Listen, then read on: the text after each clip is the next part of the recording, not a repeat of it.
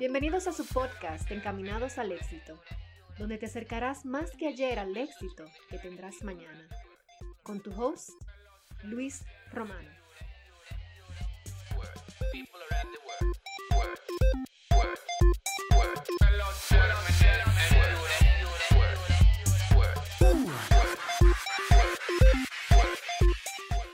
Bienvenidos, bienvenidos nuevamente a este podcast, tu podcast favorito, Encaminados al éxito, donde aquí hablamos de liderazgo, hablamos de emprendimiento, hablamos de todo un poquito. Sin embargo, en este episodio número 54 vamos a seguir, vamos a darle seguimiento a nuestra serie de un mastermind solitario que estoy haciendo de este libro de la mente millonaria. No, secretos de la mente millonaria.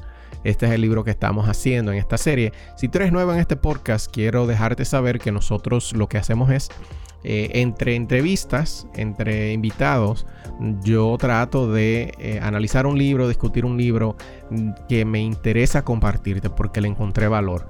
Los libros que comparto son simplemente los libros que más me han marcado en cuanto a lo que enseñan, ¿ok? Entonces, en esta ocasión nosotros desde antes, hace como tres episodios, porque me cogí el gusto atento a que cumplimos años de, grabación eh, y hice algunos episodios que no tenían que ver con, eh, con lo que estamos en la serie, con, el libro prácticamente. Entonces lo que vamos a hacer es eso. Lo que vamos a hacer es básicamente eh, continuar, continuar la serie. En esta ocasión, en esta ocasión nos toca el, archivo. Siempre que digo archivo, me sale como archivo, archivo. Hay un chiste de eso. Pero anyways, el archivo número 7. Nos toca el archivo número 7 que dice que los ricos se asocian con gente positiva y exitosa, mientras que los pobres hacen lo contrario. Recuerden, recuerden, cada vez que hablo de rico y pobre, quiero que ustedes lo tomen en contexto.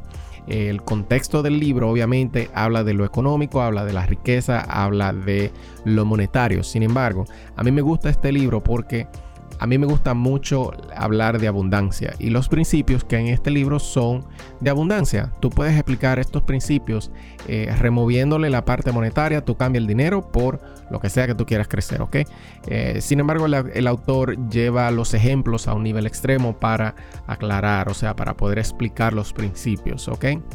Entonces es algo que tienen que tener en la mente cuando leen un libro de esta categoría, porque hay mucha gente que son más sensibles que las demás en cuanto a la parte económica. Pues en este archivo, básicamente, básicamente, Hecker nos habla aquí es de entorno, el entorno, el entorno donde tú estás. Si tú te encuentras en un entorno negativo, un entorno tóxico, un entorno que no te agrega, pues definitivamente va a tener que ver con el nivel de conciencia que tú tengas. Va a tener que ver con el nivel de desarrollo que tú estés, donde tú te encuentres ahora mismo. Está directamente relacionado al entorno donde tú te encuentras. Si tú te encuentras en un entorno negativo donde lo que hay es mucha eh, comentarios tóxicos, donde cada vez que tú empiezas a hacer algo, la gente empieza a hablar mal, no te motiva, no te ayuda, etcétera, etcétera, etcétera, pues obviamente va a ser un entorno que no te va a ayudar en tu desarrollo personal. Por lo contrario, si tú te eh, juntas con personas, si tú siempre mantienes un entorno positivo y de motivación de personas que no necesariamente tengan que estar de acuerdo contigo en todo, pero que por lo menos sean personas que te ofrezcan soporte. Eh, y no solamente personas que te ofrezcan soporte o no, sino personas que también se encuentren en un proceso de aprendizaje, en un proceso de desarrollo. Eso va a hacer una diferencia grandísima, una diferencia enorme. ¿Por qué? Porque eh, mientras tú estás en un entorno. Y mira, hay veces que pasa que tú te encuentras en un entorno que no necesariamente es malo ni tampoco bueno, sino es un entorno que simplemente eh, viven en, automático, vamos a ponerlo así, que viven de, de, paycheck en paycheck, de, cheque a cheque, viven de salario, esperando que llegue un viernes, eh, simplemente para sobrevivir. Eh, hay personas que viven así y si tú me preguntas a mí, yo no soy quien para juzgar. Sin embargo, tú tienes que entender que cuando tú te descubres y sabes que quieres algo mejor para ti, entonces tú tienes que reunir con personas, compartir tu tiempo con personas que te puedan añadir algo a tu vida y no gente que te robe. O sea, gente que te robe el tiempo porque es lo único que no vuelve hacia atrás. Entonces, tú tienes que saber ser sabio y dedicar más tiempo a las personas que te agregan más. Ahora, aquí se habla de, dos polos, sin embargo yo tengo una teoría de que tú deberías tener tres entornos. Un entorno de crecimiento, que es donde las personas con las que tú te relacionas están por encima de tu nivel de conciencia en, el área que tú entiendas que necesitas mejorar. No necesariamente tiene que ser dinero, digamos que si tú necesitas mejorar en el área espiritual, tú deberías tener un entorno que esté por encima, donde hayan personas que tú quisieras eh, tomar de ejemplo para crecer, para tu crecimiento, que te forcen a salir de la zona de confort. Sin embargo, también yo considero que tú deberías tener un entorno con personas al mismo nivel que tú. ¿Por qué? Porque esas son personas que están eh, pasando por el proceso que tú estás pasando en ese mismo momento. Por tanto, tú vas a poder hablar del tema y encontrar una persona con la que tú compartes situaciones, una persona con la que tú puedes eh, discutir ideas acerca de lo que le está pasando, que está fresco ahí porque le está pasando a ambos o no hay mucha diferencia y que tú puedas eh, discutir y que se saquen ideas nuevas. Entonces, esa es la importancia de tú tener un entorno de personas o de, o de una persona que estén a tu mismo nivel para tú poder eh, compartir y ver lo que le está pasando a esa persona y cómo esa persona resolvió. Y, lo, y por último, tú deberías tener un entorno de personas que estén por debajo de tu nivel de conciencia. Eh, y quizás tú dices, no, pero, pero entonces eh, me van a influenciar como para que yo me quede estancado. No, porque este, este entorno es para tú poder todo lo que tú has aprendido del más alto, del entorno de las personas que tienen el nivel más alto que tú de conciencia, todo eso que tú aprendes y, con la experiencia que tú has aprendido, tú debes de buscar una persona a quien enseñárselo o varias personas a quien enseñárselo, porque hay un dicho que dice que el que enseña aprende dos veces. Por tanto, si tú eres si tú entendiste lo suficiente como para poder explicarlo a otra persona, quiere decir que tú entendiste perfectamente bien el concepto, entendiste eh, esos errores que tú cometiste y cómo solucionarlos, los entendiste a la perfección, por tanto puedes explicarlo. Y además hay una parte altruista que es ayudar al otro. Dice Jim Rohn que tú vas a obtener lo que tú quieres en la vida cuando tú ayudes a otra persona a obtener lo que esa persona quiere en su vida. O sea que, en mi opinión, eso no está en el libro, pero en mi opinión tú entiendo que deberías tener tres entornos diferentes. El que sea mejor que tú, un entorno que sea de personas, de un grupo de personas o mentores o coaches que sean mejor que tú, a quien tú mires, a quien tú tomes como modelo, a otro entorno de personas que estén al mismo nivel que tú, para que tú puedas comparar y relacionarte con esas personas que están pasando por el mismo proceso, que son personas que también están en crecimiento, ¿ok?